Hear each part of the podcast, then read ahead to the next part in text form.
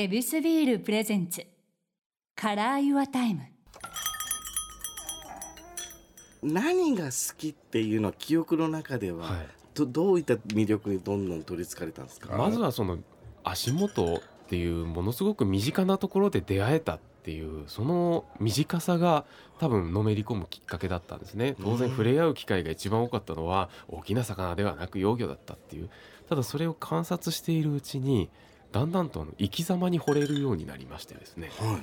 彼らあの体が小さいので、大きな魚に見つかったらすぐ食べられてしまうのでなんとか見つからないようにうん。頑張って擬態してみたりとか透明になってみたりあの見つかっても食べられないようにトゲトゲになってみたりとか毒出してみたりとかはいろんな方法で進化して工夫して生き残るためにこう、えー進化してるんですよね。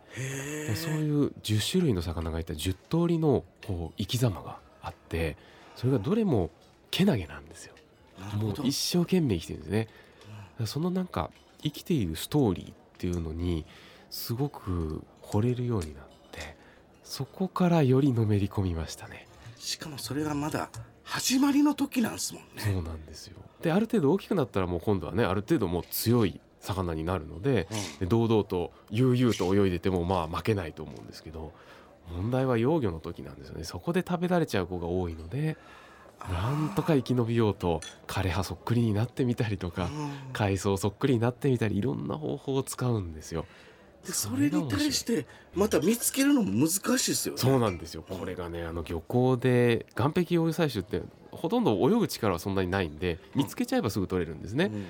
でも問題は見つけられないっていうところで、本当ですね。ええ例えばもうほぼ全部透明みたいな幼魚いるんですね。足元に。へもう全然見えないんですよ。うん。未だに僕もあの見えないですよ。もうそれを探す方法ってもう違和感としか言いようがなくてあのプレデターっていう映画ありますでしょ？あれあのプレデター透明になるじゃないですか、はい。で森の中をなんかもやって動くのをシュワちゃんが見つけるじゃないですか、あはい。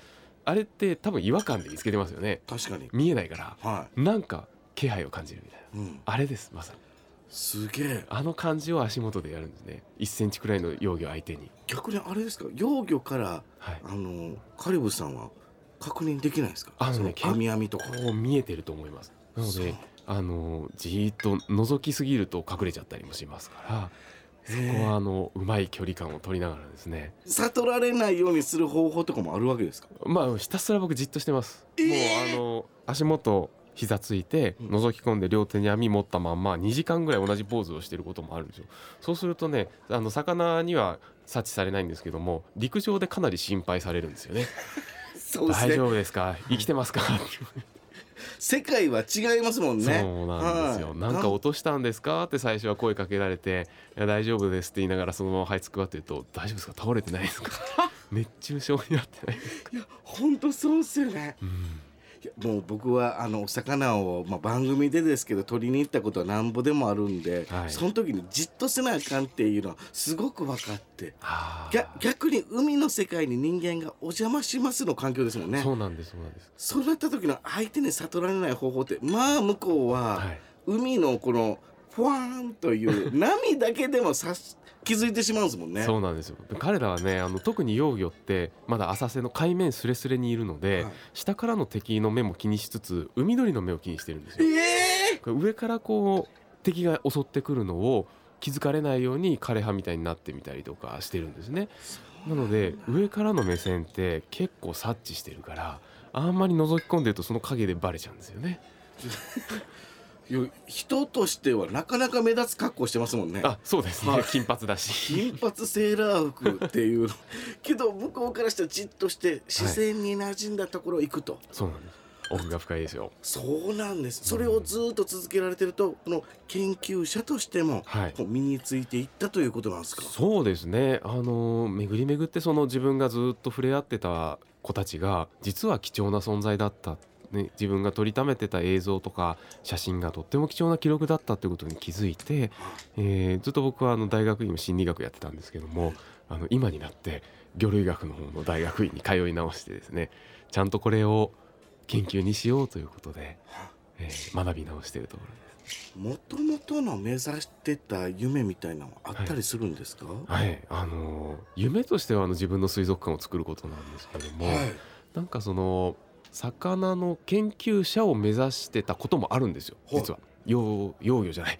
自分の幼魚のこと 幼少期ですね。幼少期はい、えー幼少期の頃は深海の研究者になりたいとかうん。あのそんなことを思ってたこともあるんですけれどもなんとなくいろんな研究所見学したりとか、えー、幼魚と触れ合ってる中で本当に自分のやりたいことって魚を研究することだけじゃなくてまだ魚にあんまり触れてない人にどうこの面白さを伝えるか。伝える仕事がしたいなっていうふうに思うようになったんですね。高校ぐらいの時にはもうそう思ってたかな、そうなんだ、ええ、なので、えーいきなり海洋学の方に進まないでうん。あ水族館って癒されるよね。なんで癒されるんだろうって言って心理学に進んだりとかですね。なんかセーラー服着ていろんないろんなとこでいろんな話してみたりとかですね。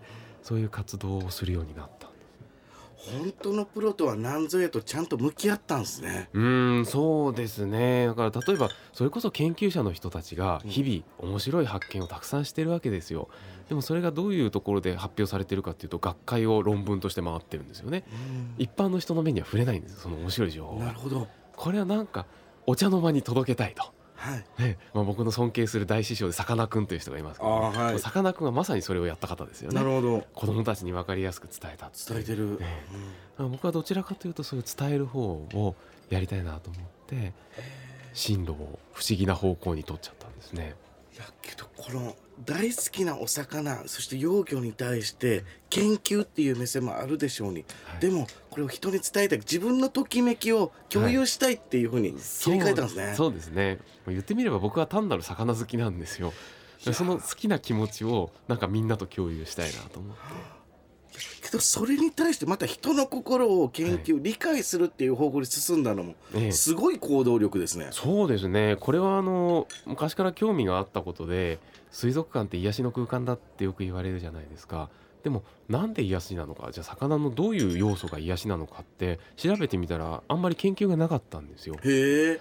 だからあのなんかもやっとあの暗黙の了解のように水族館イコール癒しって言われていたのでうん。これもっとちゃんと研究したらもしかしたら水族館の存在意義ってもっと高まるんじゃないかなと。確かに、もっと言えば最近カフェとか水槽置いてあるところ増えたじゃないですか。うん。そういうところも単なるインテリアじゃなくてここにはこういう人たちが出入りするからこんな魚を入れたらいいんじゃないかとかそういうプロデュースができるようになれば多分魚観賞魚の価値ってもっと高まるんですよね。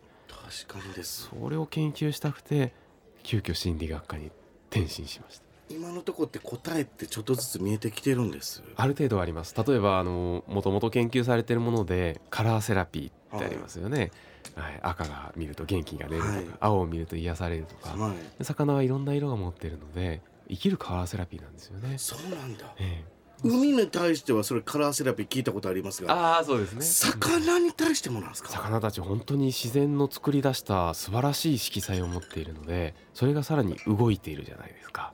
でそこにいろんな形とか模様とかさまざまなこの見た目の要因がこう組み合わさった存在なんですよね。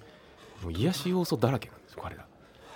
素敵だねそうそれをまあ魚はね今知られてる中で3万5千種類ぐらいいるので全てを調べることは不可能なんですけれども少しずつ、まあ、これも僕は多分人生かけてですけれどもあの体系化できていったら例えばなんかお正月の展示でね明るい気分にしたい。じゃあどんな魚がいいんだろうって言った時の魚のこう提案ができるようになるんじゃないかなと思って。そういうことですね。自分の好きなものに対して好きになってもらう方法として、はい。プロとしてはい。心理学を進んでいって、そうですね。じゃあ今まさにその夢が叶ってる最中、そうですね。で研究もされてる最中なんですね、はい。並行してそんなカリブさんこの仕事に対して心がけてることってあったりするんですか？はい魚を伝えるっていうことをねまあ仕事にしてるので一番心がけてるのはきっかけ作りっていう存在になりたいなと思ってます。もちろんマニアックな僕もねマニアックな話大好きなんで、ね。いくらでもマニアックな魚の話するんですけれども、うん。それって多分聞いてて喜んでくださるのはすでにその魚を知ってる方なんですよね。でももっとこうまだ魚の魅力に気づいてないっていう人になんとか好きになってもらいたいっていうですねおこがましい心があるのでなんかそういう人たちにも楽しんでもらえるきっかけになりたいなと。どちらかといえば魚の生態解説っていうよりはちょっとこう擬人化してみたりなんか人間の生き方にもちょっと共通するような魚の生き様をエピソードとして紹介してみたりうん。あとは、まあ、岸壁岸壁幼魚採集というのをね一番本業でやってるのであのなんか深海底で潜んなきゃ出会えないとか沖に出ないと出会えないではなくて誰でも玉網だけで足元っていう身近なところで会えるんだよっていうその身近さを発信してみたりいろんな方向から魚の世界に触れ合う入り口きっかけをいっぱい作っていきたいなとそれを心がけてます。素敵すぎますありがとうございます。このやってることで自分の考えを発信するためのっていうことがあるのにもかかわらずこれ魅力をみんなと分かち合いたいっていう思いと何よりもお魚に対してのあの敬意がああ嬉しいことを言ってくださいます、だからその敬意の延長上がこのセーラー服ということなんですよねあ。もうそうですね、まあ、敬意を持って僕も清掃でこう望まないといけないですから、そうなんだよな。はいいやもう最初はコスチュームっていうことで思いましたけどいやこれは敬意で。そうなんですよ、はあ。全然キャラ作りでもなくて15歳の時に作ってますよね。別に15歳の時からあの人前に出てたわけではないです。ほんまや。もうもうピュアピュアやな。そうなんですよ、はあ。もうこれは本当に自分なりの海に向かうための清掃ですね。やっぱまあオンになるこのスイッチを入れる服なのかなと思います。そういうことなんですね。はあいやこの思いっていうのは多分このお魚さんもはい嬉しいし、それを受けるみんなも嬉しいし。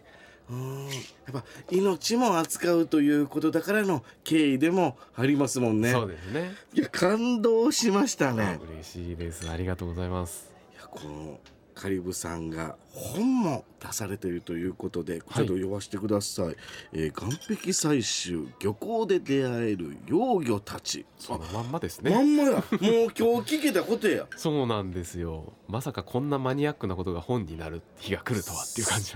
いやけどこうお話聞いた上でこれページ開けたらえ結局そのドラマがはい。描かれてるっていうことですね、そうですね。この本はあのジャムハウスさんという出版社から出してるんですけれども、えー、1年をこう10分割ぐらいにしてはい。例えば1月の漁港ではこんな魚に出会えますよ12月だったらこういう環境だからこんなものが現れますよっていうふうに1年をこうカレンダーにしてそれぞれもう1年中こんなに漁港楽しいんだよってことを写真たくさんで紹介してます。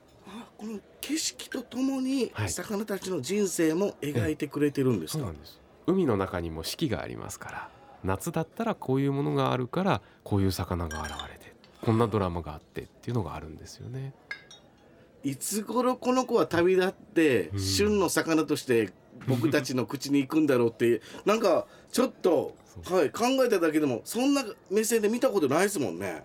一生を考えると奥深いですよね。奥深うわ面白いです。ぜひ皆さんチェックしてください。これ夏休みの夏休みの宿題としてもあおすすめですね。そう思います。もう本当にあの特殊な道具も特殊な知識もいらないのでタモ網とバケツだけ持って漁港の足元で何が出会えるんだろうってそれだけでもいい自由研究になると思うんですよね。本当だ。いい教科書がもうここの本にあるから。はい。皆さんぜひ読んでください。また次回もお付き合いください、ありがとうございます。ありがとうございます。